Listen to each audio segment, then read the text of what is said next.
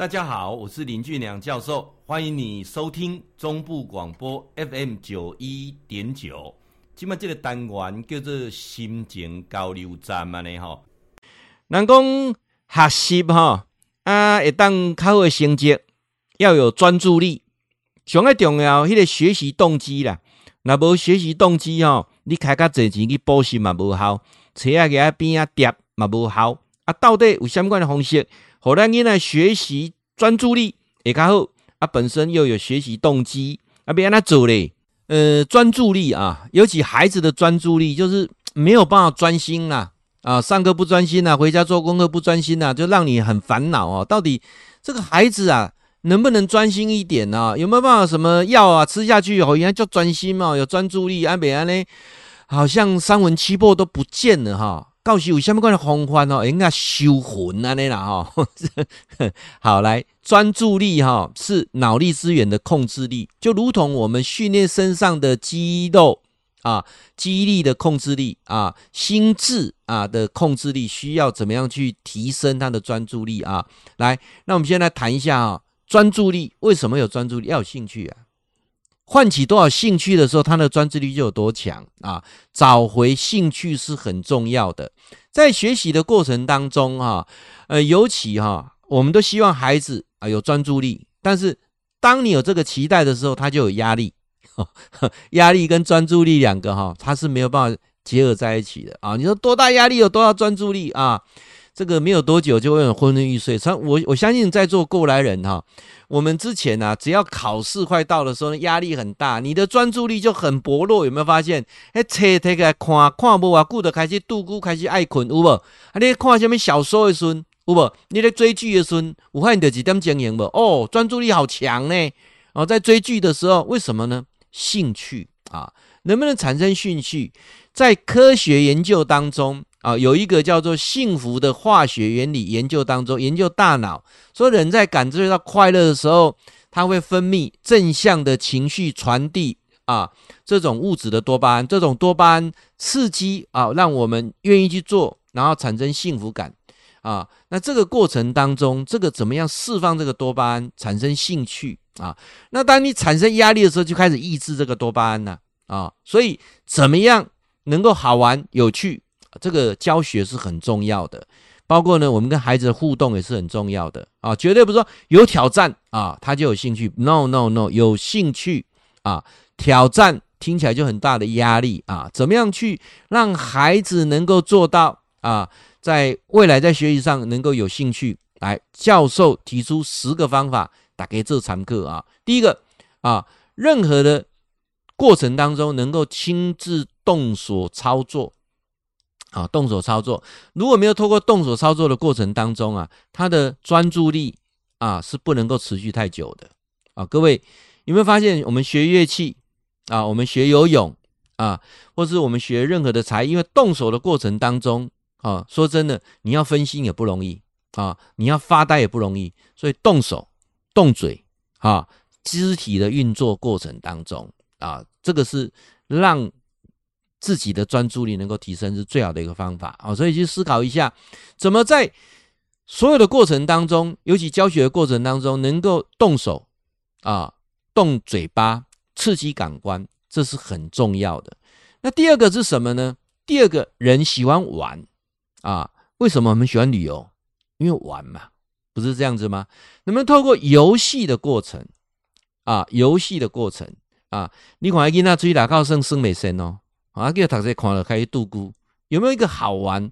比如闯关呐，等等啦，哈，怎么样在教学的过程当中设计出它是游戏的，它不是理论的啊？那第三个是什么？人其实都有潜在因子，喜欢被表演啊，喜欢表演，而不是喜欢看表演啊，喜欢表演啊。那什么叫做被表演？就是啊。被安排来表演啊，所以说，如果你在安排的过程当中，有人编剧本，有人从事演出啊，那这个过程当中，他就会有专注力。举个例子好了，我我记得哈，以前呢、啊，我们呃老师在读书的时候哈，那有时候这个呃期末考，那期末考是不能不过哈，那但是呢，这个呃，那我记得那时候是考历史啊，是不能不过的。那怎么办呢？啊，那时候呃大家又背不起来，所以呢，我们一个同学很天才，他说：“那我们用演的好了啊，就大家呢就拿着课本，然后坐着哈，在泡沫红茶店，你一句我一句用演的，演的过程当中，哇哇，真的哈，一次哦全部背起来。”啊，所以我会发现说，在戏剧的编排过程当中，说演戏的过程当中，是一种非好非常好提升专注力的方法。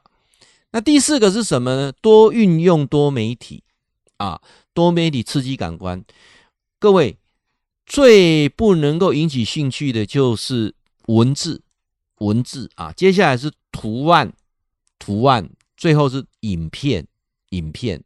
那影片再来就是有互动的多媒体啊，这个过程我相信啊，当然现在孩子比我们以前幸福太多了啊。啊，你会发现说啊，什么书都不好好读，因为他另外一个吸引他的那个互动多媒体，比这个读书有趣多了。打电动比较有趣，还是读书比较有趣？当然是打电动啊。啊，能不能把读书变成像打电动一样有趣？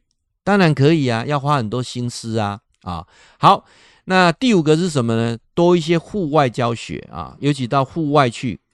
我记得有一次啊，我在帮呃台中啊台中的一个学校一个国小演讲啊，那他那个题目定的是怎么带孩子去旅游啦啊，那我就定到说，其实出去旅游哈的过程当中，不要出去就瞎玩，那玩一玩很嗨，回来什么都忘记了，是不是？每次旅游的时候让孩子做计划，他想去哪里旅游啊，用计划的方式。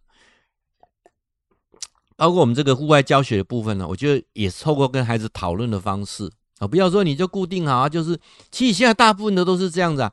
哦，前阵子发生的悲剧不是这样，父母就报名啊，什么挑战大自然之类的啊。我们现在都是希望参加那种是规划好的，包括旅游也是一样，就是套装旅游嘛，反正缴了钱就呃跟着那个拿旗子的走，这个不是一个好的方式。那种旅游方式久了之后都麻痹麻痹啊。为什么俊良出去旅游是骑机车漫游？我们大家来讨论整个行程等等。所以一样，户外教学也可以提升人的注意力跟专注力啊。那第呃六个是什么？叫做自主学习。什么叫自主学习啊？就是让孩子自己去安排读书的时间啊，他自己来安排，他为这个结果来负责任啊。结果，但是你要容许。接受孩子的犯错，接受孩子的成绩倒退啊！你要接受了，你不能接受哈，那就回到原点了，好不好啊？所以这个部分，我有有时候在讲哦，我常常到学校帮老师演讲，老师就给我有反应说，现在的家长分成两种啊，一种呢就是把孩子丢到学校来，什么都不管啊，什么都不管啊，那家老师很累，老师真的当一个十六小时的保姆啊。那另外一种是什么？意见很多。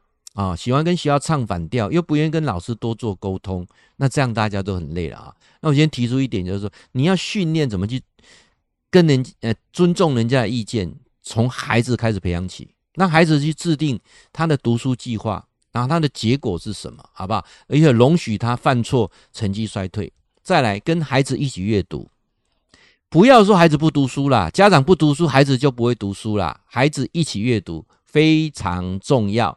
然后呢，所有的啊教学过程当中要符合生活化。像我记得提过说，算术的部分，如果用家庭的收支开支来算，那算得最清楚了啊。好，那包括呢第九个呢，是不是能够多一些时间让孩子有机会沉淀下来？好，我我一直在推静坐哈，包括儿童静坐是很好的。每天在学习之前或是学习之后，稍微静坐十五分钟。啊，静坐十五分钟，我相信那个那种效果是非常好的啊。那不是孩子这个静坐跟宗教是无关的啊。孩子如果愿意说，嗯、开始之前坐下来，我我我上次有到一个国中演讲啊，我就跟很多国中老师讲说哈，是不是上课之前让孩子先静静的眼睛闭起来五分钟，五分钟之后你再开始讲，效果会不会比较好啊？还是一进来你就开始生气了，不要再讲话了，不要再讲话了，睡觉给我起来。应该是是不是能够沉淀一下啊？这个是我讲的啊，比较实际的。最后一个是什么啊？你所学的东西要跟时事有连结，不要离那个现实太远，时事有连结。好，我常常在讲说，我们之前有人在批评说啊，现在都不教岳辉了哈，不教什么孙中山了，等 OK 啦，教不教，我觉得我都没有意见。但是是不是用一种连结性的？当在谈孙中山辛亥革命的时候，是不是可让孩子有地球观？在一九一二年啊，一九一一年辛亥革命的时候，那地球的另外几个地方发生什么事啊？是不是可以让孩子去连结？当岳飞啊在呃北伐的时候，那个时机点啊，世界上其他地方有哪些国家正在发生什么事啊？就跟时事还有地球村的概念相结合。那我相信呢、啊，我有透过不断自我的精进，你的孩子也会跟着进步啊。那有时候听教授的演讲就是这么这么好了啊？为什么？我都浓缩哈啊精髓啊，你听的过程当中啊，你可以反复听，每一次听一次啊，有不同的感受。会记你哈，固定时间给咱锁定 FM 九一点九中波广播啊，心情交流站林俊良教授伫空中给您答复问题。